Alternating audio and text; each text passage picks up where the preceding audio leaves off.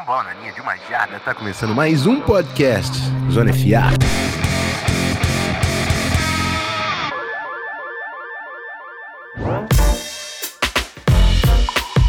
Salve, meus amigos! Chegando com o complemento da semana 12. Já fizemos um programa na sexta-feira falando dos quatro jogos, né? Os três que rolaram na quinta de Thanksgiving, a ação de graças, e o jogo da Black Friday, Jets e Dolphins. Se você ainda não ouviu, só voltar aí rapidinho no nosso feed. Hoje vamos falar dos jogos que aconteceram no domingo e no Monday Night Football também para me ajudar nessa missão, Matheus Ornelas, direto de Brasília. Seja bem-vindo, meu amigo. Direto de Brasília, né? Para quem não sabe, estamos aqui na cobertura do Sul-Americano de FA, né? Então, para quem quiser acompanhar um pouco mais, essa semana aí a gente vai ter o Brasil participando do Sul-Americano. É, mas o assunto hoje é NFL, complemento da, da última semana. Muito jogo bom pra gente falar. Alguns jogos nem tão bons assim, a gente tem que uhum. admitir, mas Sim. vamos falar de todos eles. É isso. Bom, meus amigos, antes de a gente partir para os jogos dessa semana, vamos rapidinho no nosso bloco de recados.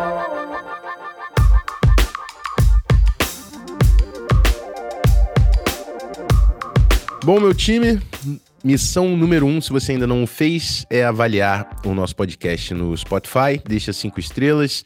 Muito importante para a plataforma entender a nossa relevância, seguir entregando o nosso conteúdo para vocês aí no feed. Se você ainda não seguiu né, o podcast, o nosso canal é muito importante também para você não ficar de fora do, de nenhum dos episódios que estão aparecendo por aqui. Segue o arroba canalzonefa no Instagram e no Twitter. E também o agradecimento dos nossos grandes parceiros dessa temporada, a galera da KTO, as melhores melhores linhas do futebol americano, NFL e college football no KTO, na KTO.com. Nessa sexta-feira a gente volta no nosso padrãozinho normal, teremos KTODs no episódio de prévia do final da semana, na sexta-feira, certo? Então é isso, muito obrigado galera da KTO. Ah, tenho dois lembretes importantes. O primeiro que é um site para maiores de 18 anos e o segundo é que se você ainda não fez o seu primeiro investimento lá na KTO, você pode usar o cupom ZONEFA para ganhar 20% de free bet no seu primeiro depósito. E é isso, vamos falar da semana 12 da NFL.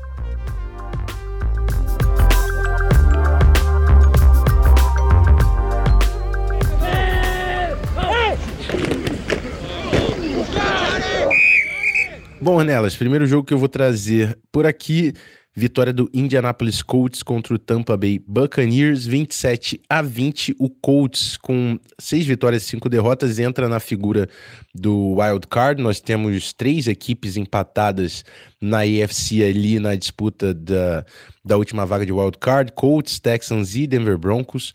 Então, assim, vitória importantíssima para o Colts para se manter nessa disputa. O Tampa Bay Buccaneers está com quatro vitórias e sete derrotas uh, no segundo lugar da divisão sul da NFC. Segundo não, terceiro lugar, né? Porque também temos um empate na divisão sul da NFC. Jogo aqui teve os dois ataques conseguiram performar, né?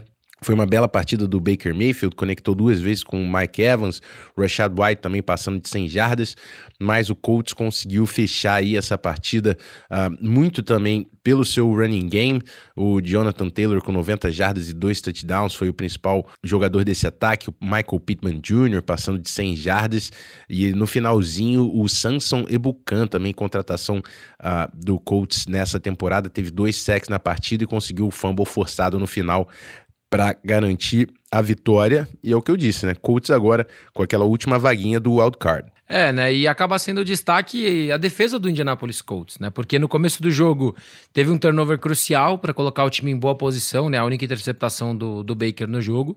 E no final conseguiu ali é, forçar o, sack, o strip sack, né? Do, do Ebukama e garantiu a vitória, né? Esse time do Buccaneers, é, a gente a gente acaba se repetindo muito, né? Porque é um time que, não sei se você concorda, mas ele é competitivo. Né? O Tampa Bay Buccaneers é uma equipe uhum. competitiva, é uma equipe que briga em todos os jogos. O problema é que não fecha, ou em algum momento é, a falta de profundidade desse time acaba pesando, essa defesa acaba não conseguindo colaborar, né? É um time que não sei até onde essa coaching staff também consegue tirar muito mais é, desses caras. É, e o Indianapolis Colts, né, mesmo perdendo o Anthony Richardson, né, o Garner Mitchell mais uma vez se provando ser um reserva bom na NFL, né, que coloca o time em boas condições para vencer, né, apesar de não ter tido nenhum passe para touchdown, conseguiu trabalhar bem com o Pittman, né, o Molly Cox, numa situação que teve um passe muito bom, é, e a defesa, né? Como a gente falou, foram seis sacks dessa defesa no último jogo.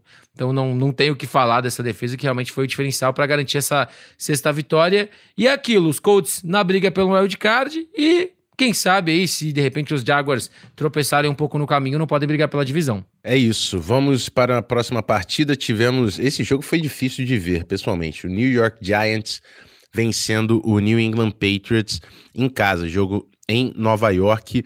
O Giants consegue a vitória 10 a 7. Uh, é, é foi um jogo muito complicado. O Tommy DeVito uh, conseguiu algumas boas conexões com o Jalen Hyatt também, os dois novatos aí aparecendo nesse ataque do Giants. O Hyatt teve o melhor jogo da temporada, cinco recepções, 109 jardas. Tommy DeVito marcando touchdown. Uh, o Patriots com muitos problemas, de novo sofrendo com turnovers. O Mac Jones vai para o banco e o Patriots volta do intervalo com o Bailey Zapp.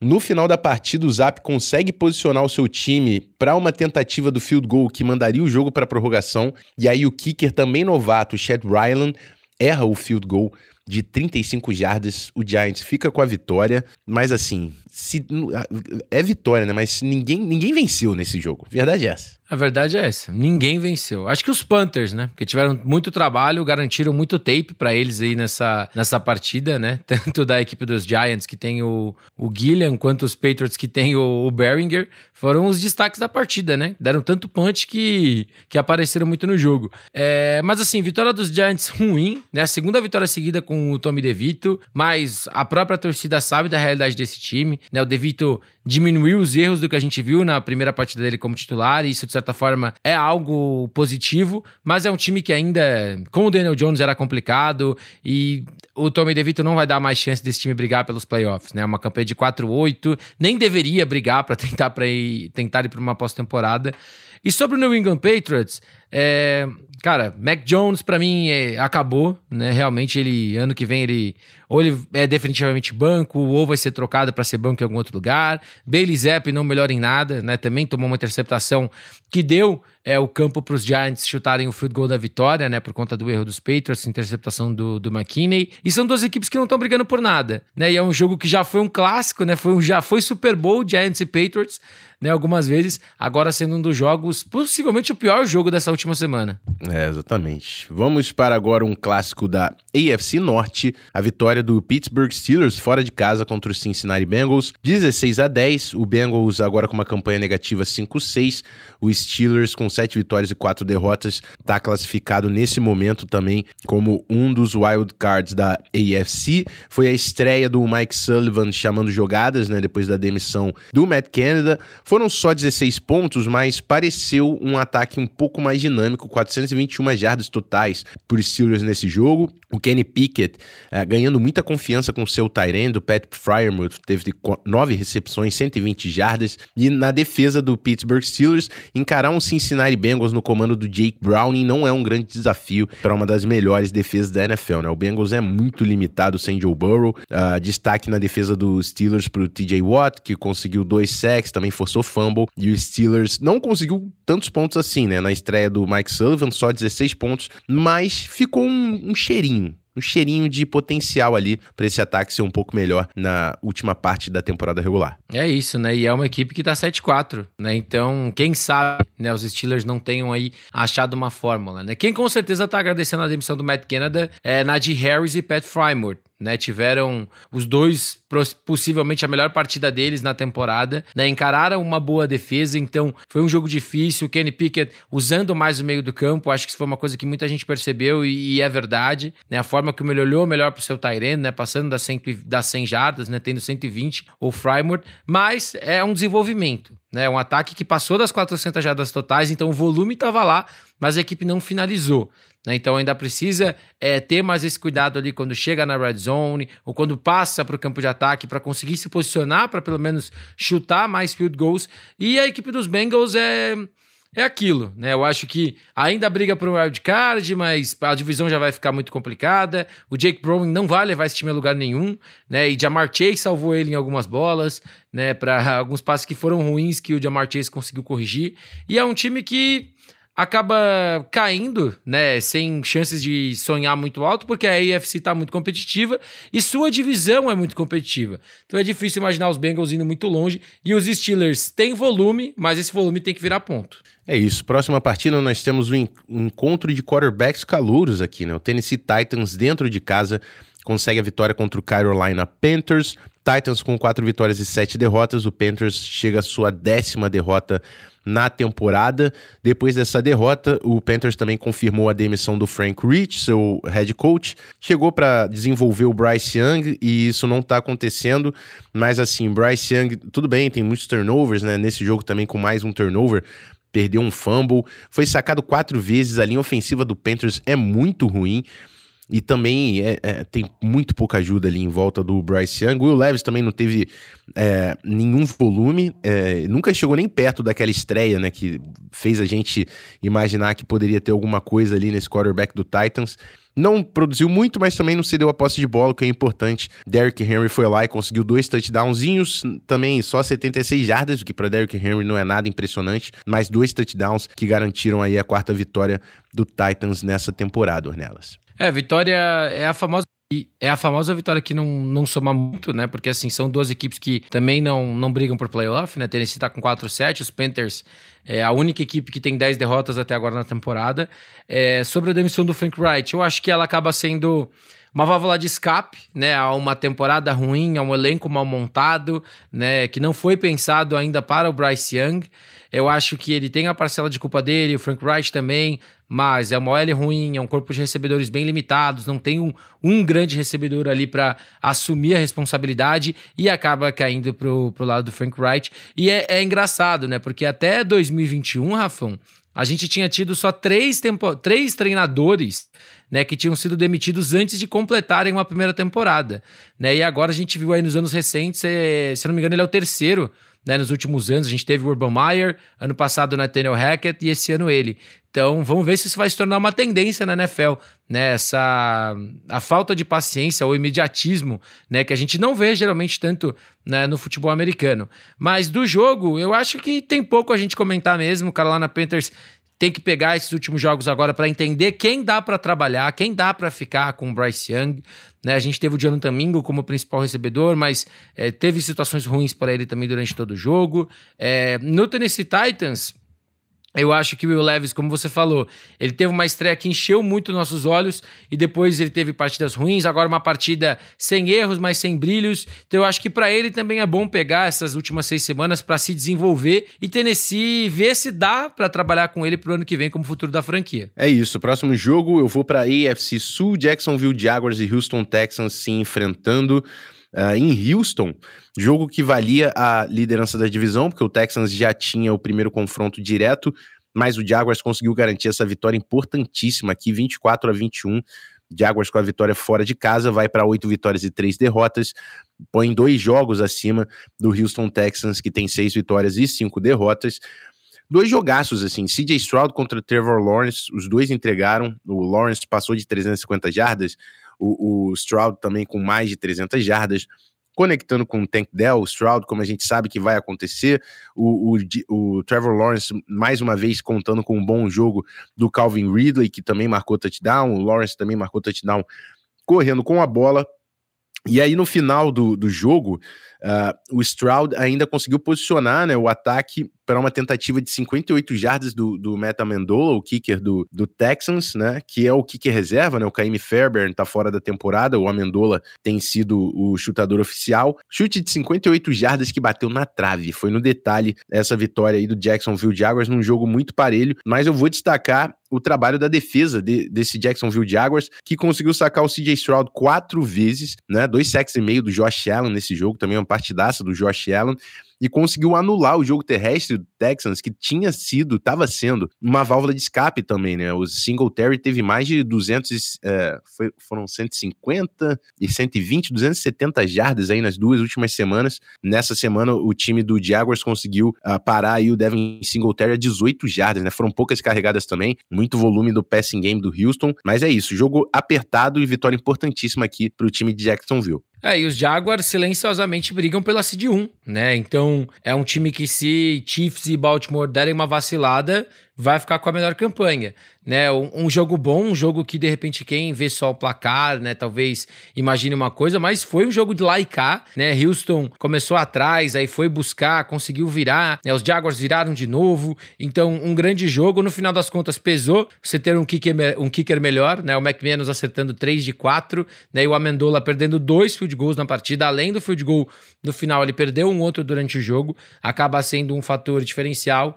Mas, né, grande jogo de CJ Stroud, o futuro é, é muito bom para Houston, é o calor do ano já, na minha opinião. É, e quando a gente compara, por exemplo, com o Bryce Young, é inevitável a gente olhar a diferença do que os recebedores estão conseguindo fazer né? Olhando para os veteranos, né? Nico Collins aparecendo com mais 100 jardas, né? O Robert Woods só com duas recepções, mas aparecendo bem no jogo. As duas equipes usando muito bem seus running backs para o jogo aéreo, né? O Dearness Johnson com uma grande jogada, né? O Texans teve é, uma grande jogada do Singletary também recebendo bola. Então são duas equipes muito boas, né? Houston, eu acho que é mais time do que os outros que estão nessa briga agora pelo wild card. E os Jaguars são uma equipe que a gente tem que levar a sério, né? Tá 8-3 e tá brigando seriamente pela seed 1. É isso, na próxima partida nós temos o clássico da NFC Sul, New Orleans Saints e Atlanta Falcons. O Saints tinha a oportunidade aí de botar dois jogos na frente do Falcons e do Tampa Bay Buccaneers, mas não conseguiu a vitória. O Falcons vence dentro de casa 24 a 15 num jogo muito limitado do ataque do Saints.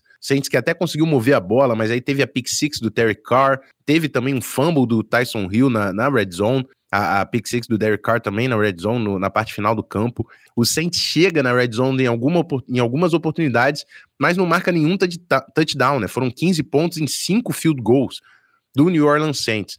E do outro lado, o Atlanta Falcons, a gente sabe que não tem um grande ataque nessa temporada, no comando de Desmond Reader, mas o Bijan Robinson tem um bom jogo, consegue marcar dois touchdowns, um correndo com a bola, um recebendo passe, e é o suficiente aí para esse Falcons garantir essa vitória importante. Agora tanto Falcons quanto os, quanto Saints estão empatados aí com cinco vitórias e seis derrotas na liderança da NFC Sul. Campanha negativa, mas nesse momento Falcons classificado ali como uh, o líder da divisão.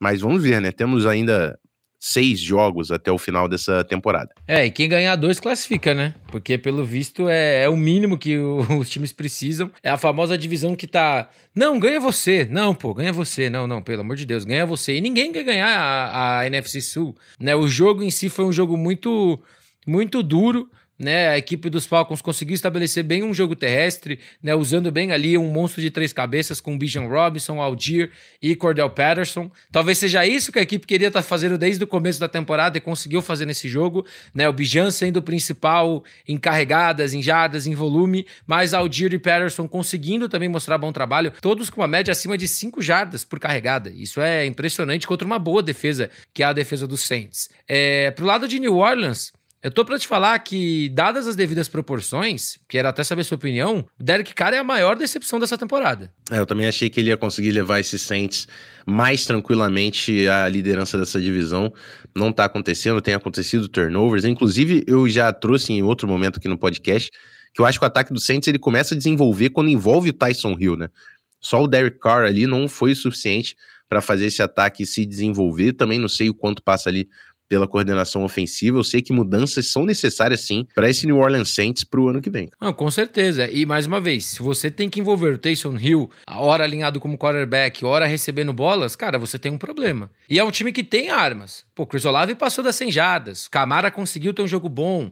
Né? Então é um time que sofreu ali com algumas lesões também, que a gente sabe, e não tem ali tantos alvos é, de potencial, né? O Michael Thomas também não, não, não tá jogando, né? Tá lesionado mais uma vez. Mas, para mim, Derek Carr é tranquilamente, se não a maior, uma das maiores decepções dessa temporada. E isso se reflete numa campanha de cinco vitórias e seis derrotas. É isso. Vamos para a próxima partida. A gente tem a vitória do Los Angeles Rams fora de casa contra o rival de divisão Arizona Cardinals, né? Clássico da NFC Oeste.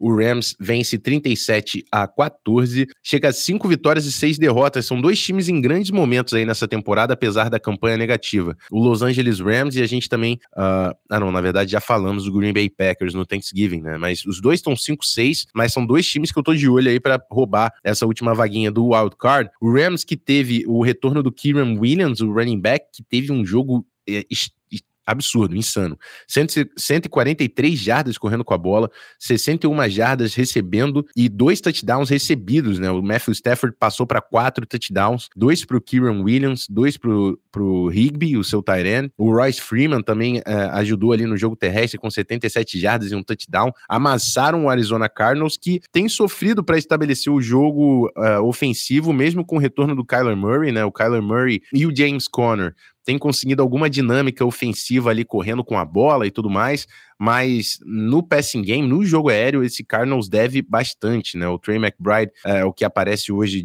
como destaque, mas é, falta a, capacidade, a versatilidade de, mover as correntes e converter as, as campanhas em touchdowns, né? Então, bom pro Rams aqui, jogo explosivo de 37 pontos. Sean McVay, cara, tem que abrir o olho que esse cara, ele consegue fazer magia. O, o, o, o duro tá sendo ficar com seus jogadores saudáveis, né?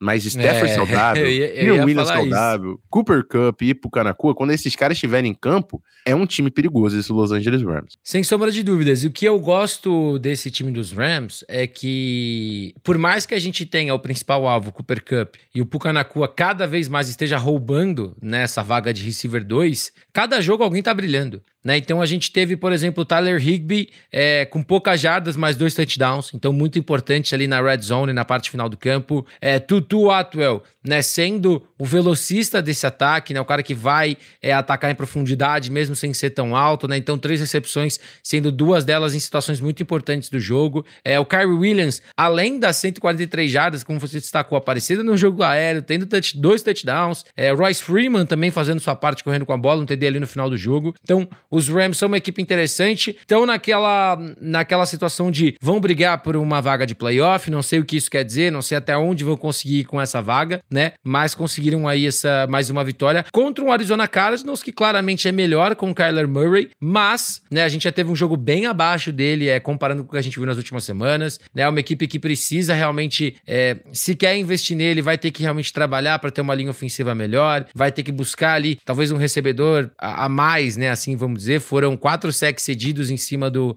do Kyler Murray, então é um cara que tá voltando de lesão, tem que tomar muitos cuidados, mas vai destacar a partida do Hollywood Brown, né? 88 jardas para ele. E assim, Cardinals não briga por nada, né? Também tem 10, 10 derrotas, falei que era só o Panthers, mas é, os Cardinals também já tem 10, né? Tem um jogo a mais ali porque é, ainda não fizeram sua bye.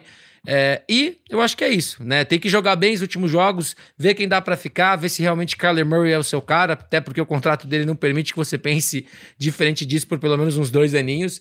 É, e os Rams, se se manterem saudáveis, são um time para ficar de olho. Vamos falar agora do time mais quente da NFL, o Denver Broncos, com a vitória dentro de quem casa. Quem diria, contra... hein? É, rapaz. Alô, Pedro Pinto. alô, David Chiodini, grandes torcedores do Broncos Pedro, aqui no nosso Pedro Brasil. Pinto já está maluco com o Fluminense. Será que Exato. o Russell Wilson vai dar essa alegria para ele também? É isso, o Russell Wilson que tá jogando bola. Pareceu o Russell Wilson novinho, né? Correndo com a bola, correndo para touchdown. 29 a 12 em cima do Cleveland Browns. O Denver Broncos chegando a seis vitórias e cinco derrotas. O Cleveland Browns cai para 7 e 4, que é a mesma campanha do Pittsburgh Steelers. Os dois estão posicionados ainda em vagas de wild card, mas como eu falei, Denver Broncos, Houston Texans, Indianapolis Colts ali com seis vitórias e cinco derrotas. São equipes para a gente ficar de olho, principalmente para mim o Texans e o Broncos, e a gente também vai falar do Bills, né? Tá 6-6, é outro time para a gente acompanhar, mas o Denver Broncos tem cinco vitórias consecutivas, uh, conseguiu produzir com ataque, principalmente o jogo terrestre aparecendo muito contra essa defesa do Cleveland Browns, que é uma das melhores defesas da NFL, então muitos méritos aí pro Sean Payton de conseguir estabelecer o jogo terrestre nessa partida, e o Browns ofensivamente é nulo, cara cara, né? Com, tanto com o Thompson Robinson, ou depois no final colocaram PJ Walker, foram três fumbles perdidos uh, durante a partida e sem os, os seus quarterbacks, só o jogo terrestre não foi o suficiente para pontuar nessa oportunidade. Então, 12 pontos não foi, não conseguiram acompanhar aí o time do Denver Broncos que conseguiu uh, consistentemente mover, mover as correntes e finalizar as suas campanhas, né, com touchdown do Samaj Ryan também no jogo terrestre, uh, o Cortland Sutton com uma big play no final importante, e é isso. Sexta vitória do Broncos, que é um time que, é, é o que eu falei, é o time mais quente da NFL nesse momento. É isso, né? E assim,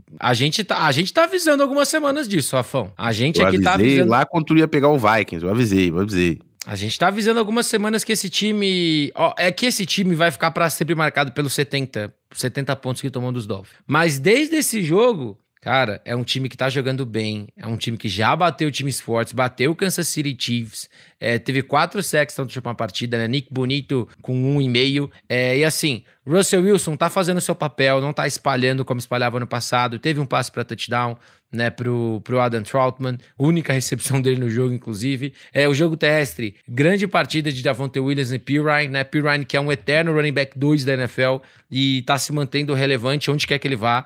E, e, assim, Denver tá brigando. Né? Até onde esse time pode brigar, né? Num cenário de playoff, quando é, encarar um Baltimore Ravens, que é um ataque muito diferente, se encarar um Kansas City Chiefs de novo, né? Quem sabe, é, é muito complicado. E o Cleveland Browns é, tá com 7-4, mas é um 7-4 que a tendência é piorar. Né, como você disse, né? O DTR jogou mal, aí o Walker também não entra bem. O jogo terrestre tem seus momentos com o Jerome Ford, mas não consegue engrenar, né? O Kareem Hunt foi trazido de volta depois da lesão é, do Nick Chubb, mas também não é mais o mesmo cara. E não tem o que fazer, a verdade é essa. Infelizmente, tem times que a gente tá tirando já da briga por lesão de quarterback. Né? Então, os Browns estão na mesma situação dos Bengals e é muito difícil imaginar que esse time vai se manter é, com uma campanha muito positiva e muito forte até o final da temporada. Por outro lado, um Denver Broncos que está sendo bem treinado, né, tá diminuindo erros e aprendeu muito com o começo ruim da temporada e agora tá 6-5. É isso, vamos para a nossa próxima partida e esse foi o grande jogo da semana, Buffalo Bills e Philadelphia Eagles, a vitória do Eagles dentro de casa, 37 a 34 na prorrogação. O Bills vencia no intervalo por 17 a 7, estava mandando no jogo. Uh, nos dois primeiros quartos, o Jalen Hurts só tinha 33 jardas passadas em quatro passes completos. Né? O, o ataque do, do Eagles não estava aparecendo, ainda tinha turnovers, teve a interceptação do Jalen Hurts também, que gerou a possibilidade aí do touchdown do Bills.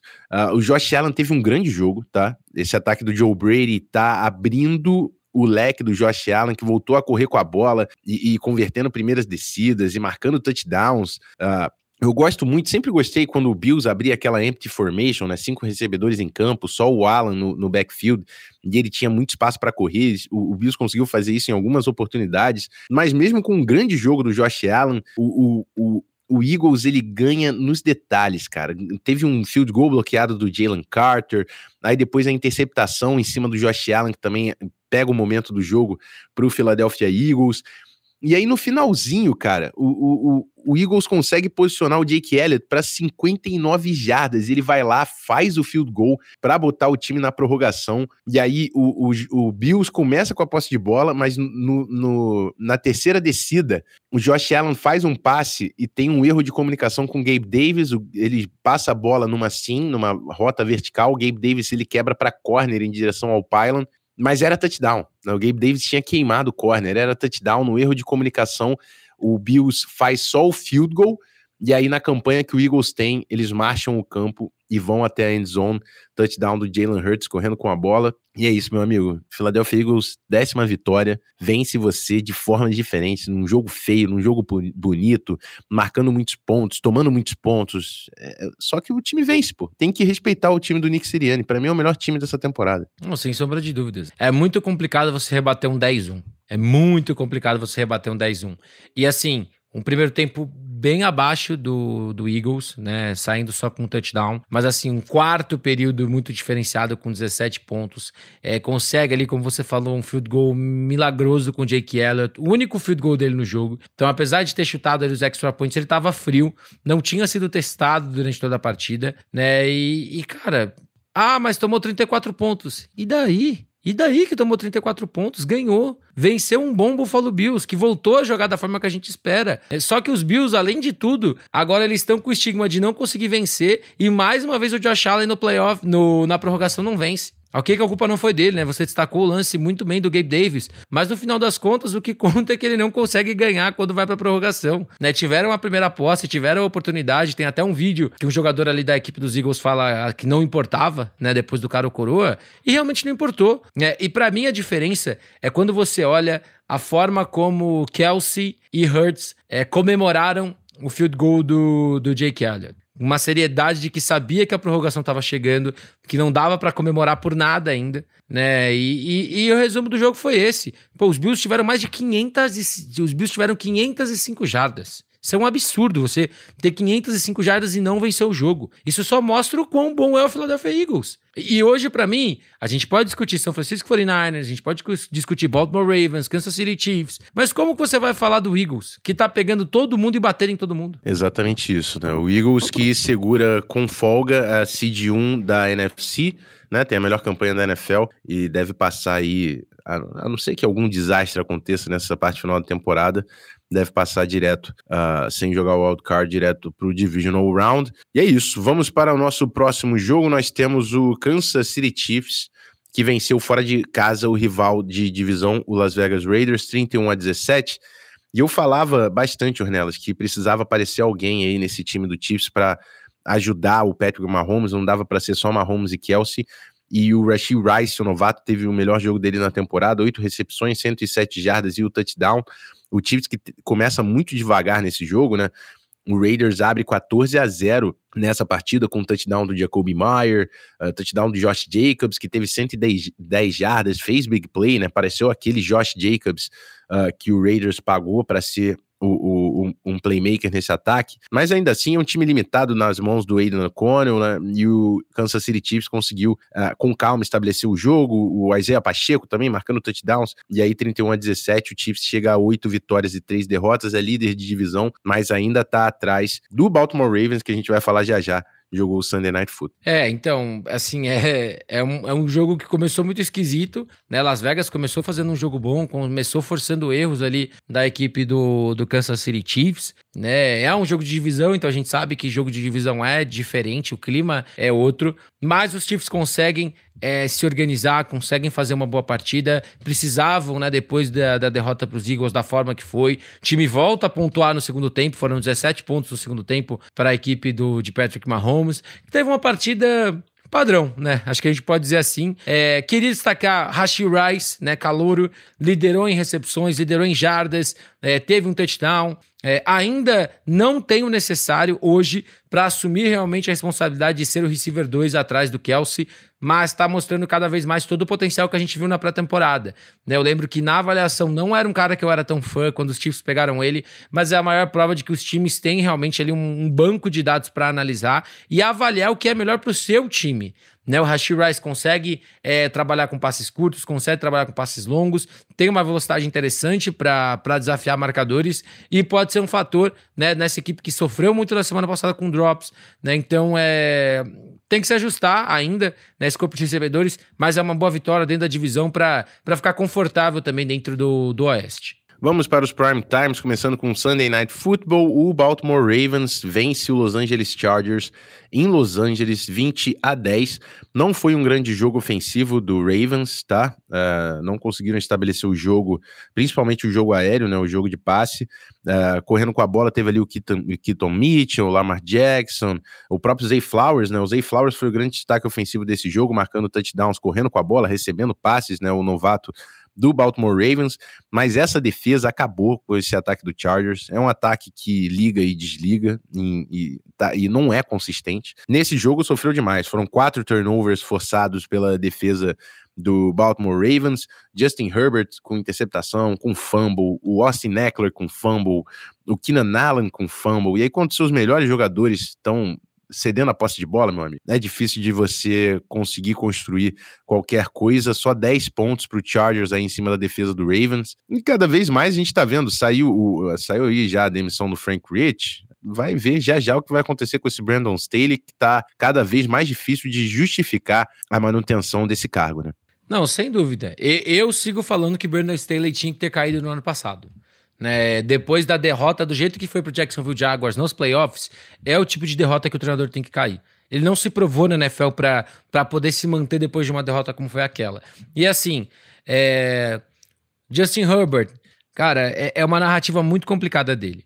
Porque existe a galera que acha que tudo é culpa dele, a galera que acha que nada é culpa dele.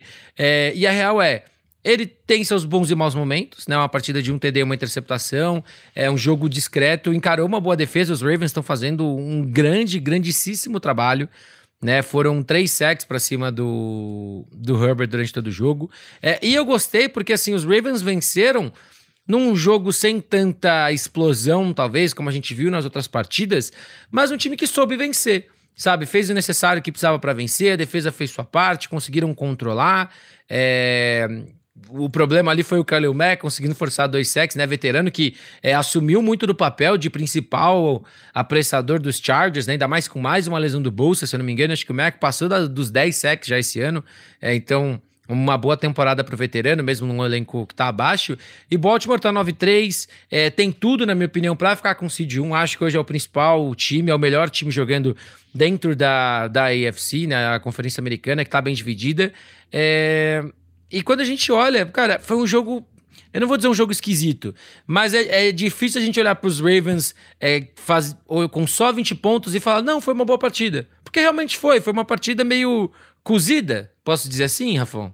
Pode. Eu acho que foi uma partida meio cozida, né? Os Ravens sabiam que precisavam para ganhar, como os Chargers não estavam respondendo, eles fizeram o necessário para vencer. Né? Tanto que o último touchdown, né, o TD do TD corrido do Zay Flowers. Flowers, ele poderia só ter ajoelhado ali depois de garantir a primeira descida, mas foi para zone. Então, assim, é, os, os Ravens não pareciam não pareciam que iam perder o jogo em nenhum momento. É, só para adicionar, o Baltimore Ravens com nove vitórias e três derrotas, hoje tem a bye da Conferência Sim. Americana. Vamos para o Monday Night Football, onde a gente teve a vitória do Chicago Bears fora de casa contra o Minnesota Vikings. O Vikings com seis vitórias e seis derrotas ainda guarda a última vaga de wild card na NFC, mas como eu falei, tem Rams e Packers ali meio jogo atrás na cola, querendo roubar essa vaguinha. Uh, eu queria falar que foi um bom jogo das duas defesas, mas também foi um péssimo jogo dos dois ataques, né? O, é, o... Não foi um jogo de defesas boas, foi um jogo de ataques ruins.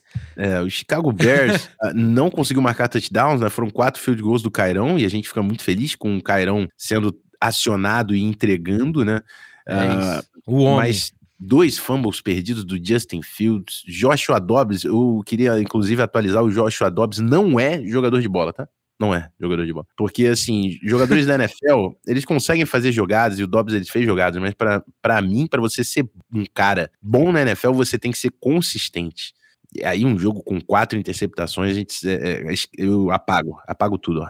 Tchau. Não, esquece. É, eu, eu acho que o, o, Dobbs, né? Você, como torcedor dos Vikings, você pode falar muito mais. O Dobbs melhora muito o jogo dele com aspecto terrestre. Então, quando tem uma partida que ele corre só para 11 jardas, você expõe o lado ruim dele como passador. É, é, e assim, além das quatro interceptações, né? Menos de 200 jardas passadas. Um jogo bem abaixo, né? Da, da equipe do, do, Minnesota Vikings. De uma equipe que estava vencendo aos trancos e barrancos, mas estava vencendo, né? Por, por assim dizer. É, e os Bears venceram mesmo sendo um time muito faltoso, né? Foram quase 80 jardas em faltas que, que o Bears cedeu. Mas, se Caio Santos está mostrando produção, eu acho é pouco. Eu quero ver o Carão chutar 38 field goals no jogo e o Bears vencer sem nenhum touchdown do Justin Fields. É, mas é, é engraçado porque os Bears agora com 4-8 também não estão brigando por nada, né? O Vikings ainda tá numa briga. E eu pergunto para você, Rafão. Justin Fields, ainda vale o investimento? Ainda vale os Bears é, buscarem draft? Ainda vale os Bears irem atrás de veteranos? Ou realmente o time tem que realmente buscar no draft do ano que vem? Porque quarterback não vai voltar na próxima classe. Sim, é, eu acho que é uma grande possibilidade, principalmente se trocarem a coaching staff, né? Eu, eu não acho que o Matt Eberflus fica. E aí, com um técnico novo, é bem possível que o técnico novo queira o seu cara, né? Então é. pode ser uma boa, pode ser uma, uma probabilidade aí para essa próxima off-season. Eu ainda confio em Justin Fields, tá? Ainda acho que o Bears também consegue algum ativo de draft com o Justin Fields se quiser acionar algum time numa troca. É, mas... Eu, eu, ainda acho que você vai conseguir, né? Mas eu não sei o quanto você conseguiria, né? É. Mas é isso, vitória do Bears aqui, vitória é, econômica, né? 12 pontos aí foi o suficiente para bater o, o Fraudkins. Frau, agora eu posso voltar a chamar de Fraudkins, mas é isso. Essa foi a nossa semana 12, meus amigos. Fizemos o recap aí de todos os jogos. Voltamos na sexta-feira com a prévia e as KT odds da semana. Ornelas, estamos juntos, meu amigo. Tamo junto, Rafão. Muito obrigado a todo mundo que acompanhou a gente aqui. Sigam a gente também nas outras redes sociais. A gente tá fazendo um trabalho muito legal para tentar trazer mais conteúdos, além de cortezinhos do podcast, né? A gente trouxe é, conteúdo sobre James Madison, né, no outro dia. Inclusive, James Madison está nos playoffs, está no, na bowl season, Rafão, do college uhum. football. Os humilhados foram exaltados por James Madison. E assim, a gente tá fazendo um trabalho bem legal. E mais uma vez, para quem gosta de FABR ou quiser conhecer, essa é a semana. A gente vai ter o Brasil jogando o Sul-Americano. Tô aqui diretamente de Brasília, em loco, para vocês acompanharem. E na sexta-feira a gente volta com mais um episódio. É isso, meus amigos. Nos vemos na sexta para falar da semana 13 da NFL. Aproveitem, hein? Vocês já sabem, isso aqui passa rápido. Estamos chegando em dezembro, é dezembro e janeiro, depois é Super Bowl, então já sabe. Faltam seis semanas. Vamos aproveitar aí a nossa temporada regular, que daqui a pouco tá todo mundo reclamando que não aguenta mais ficar sem futebol americano. Então aproveitem. É, eu, quero ver, eu quero ver quem tava assistindo Vikings e Bears ontem. É, isso quero aí. provas. Quero guerreiros online. Tamo junto, meus amigos. Rafão Martins. Sexta-feira eu tô de volta. Aquele abraço. Eu fui.